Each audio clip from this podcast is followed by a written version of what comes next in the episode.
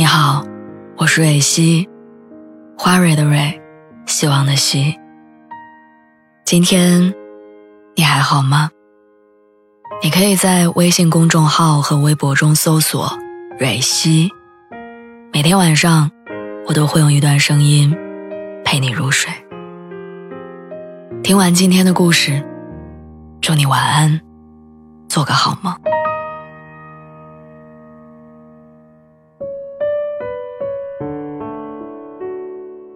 前段时间有一天，我妈给我发了一个视频，视频里我弟弟的孩子骑在我爸的脖子上哈哈大笑，我爸两手扶着孩子的手，头低着，脸憋得通红，一边喘气，一边笑。我看着那一幕，忍不住鼻子一酸，因为在那一刻，我突然觉得他特别像我爷爷。岁月神偷里说，在变幻的生命里，岁月原来是最大的小偷。在看着视频里的我爸时，我第一次感同身受了这句台词的意思。那一瞬间，我有点懵。我努力回想我爸到底是在什么时候突然变老的，为什么我一点都没发现？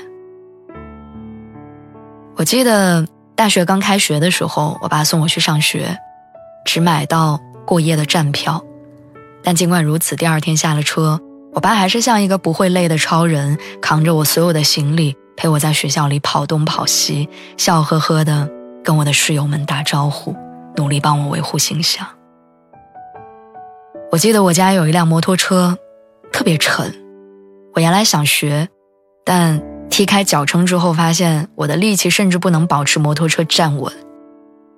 可是我爸单手就能做到，我觉得他好厉害。我记得我家院墙外有一棵歪脖子的枣树。有一年夏天，我想去房顶看星星，可是家里没有梯子。我爸让我搂紧他的脖子，然后顺着那棵树，没几下就到了房顶。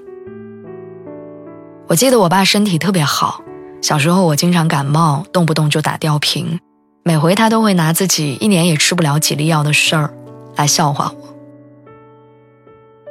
这些记忆在我的脑子里零零碎碎的出现，渐渐拼凑成一个完整的我的爸爸。可是，这个被我的记忆拼凑出来的人，并不是他现在的样子。我每年过年回家一次，最多待八天。去年因为疫情突然爆发，我担心被滞留，担心工作受影响，担心我养的猫没人管，我只在家里待了四天，就回了北京。我把所有细枝末节的可能性都考虑到了，唯独没考虑过他们的感受。在每一年屈指可数的日子里，爸妈对我的态度越来越像是对待一个不常联系的贵客。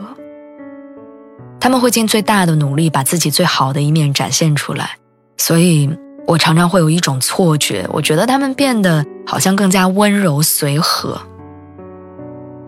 事实上。在上大学以后，家乡之于我就只剩下冬夏，再无春秋。而工作以后，我关于家乡的记忆更是被剥夺的，只剩下过年那几天。常有人说父母变老是一瞬间的事儿，其实不是。这个世界上哪有什么事儿是一瞬间发生的？所谓的一瞬间、突然间。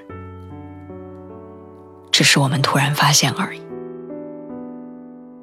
就像我会觉得我爸是突然之间变老的，只是因为我给他的关注真的太少了，少到我在收到那条视频之前，我甚至没有察觉到我爸已经到了连哄小孙女跑几圈儿都能气喘吁吁的年纪。他早都已经骑不动那辆很沉的摩托车了，他也爬不上任何一棵树，他床头的那个抽屉。也已经不可避免的被用来装药了。时间是一个残酷的东西，它总是让不想长大的人被迫成年，又让舍不得离开的人被迫变老。他从来不会像爸爸那样假装凶巴巴的告诫你，然后偷偷的给你下一次改正的机会。他也不会像妈妈那样永远不厌其烦的提醒你该如何如何。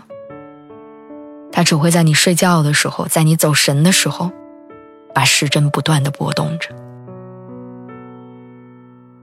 它就像一场时效明确的电影，不管你是认真看完还是睡了一觉，只要时间一到，它就结束，没有重播，不能反悔。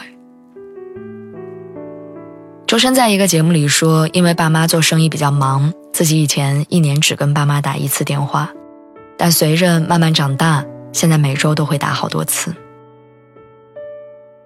好像就是这样。小时候，我们等他们回家；长大换他们等我们。时间在残酷的缝隙里，唯一留给我们的温柔，就是用每一个突然发现的变化，教会我们珍惜。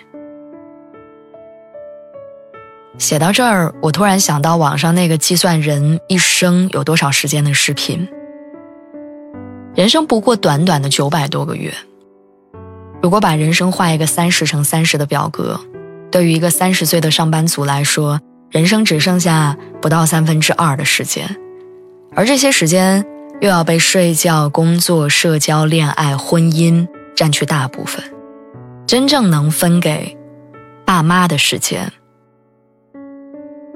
可能连四十八个小时都不到。我们的确控制不了时间的老去。但仍然希望，他们变老，是我们陪着的过程，而不是我们突然发现的结果。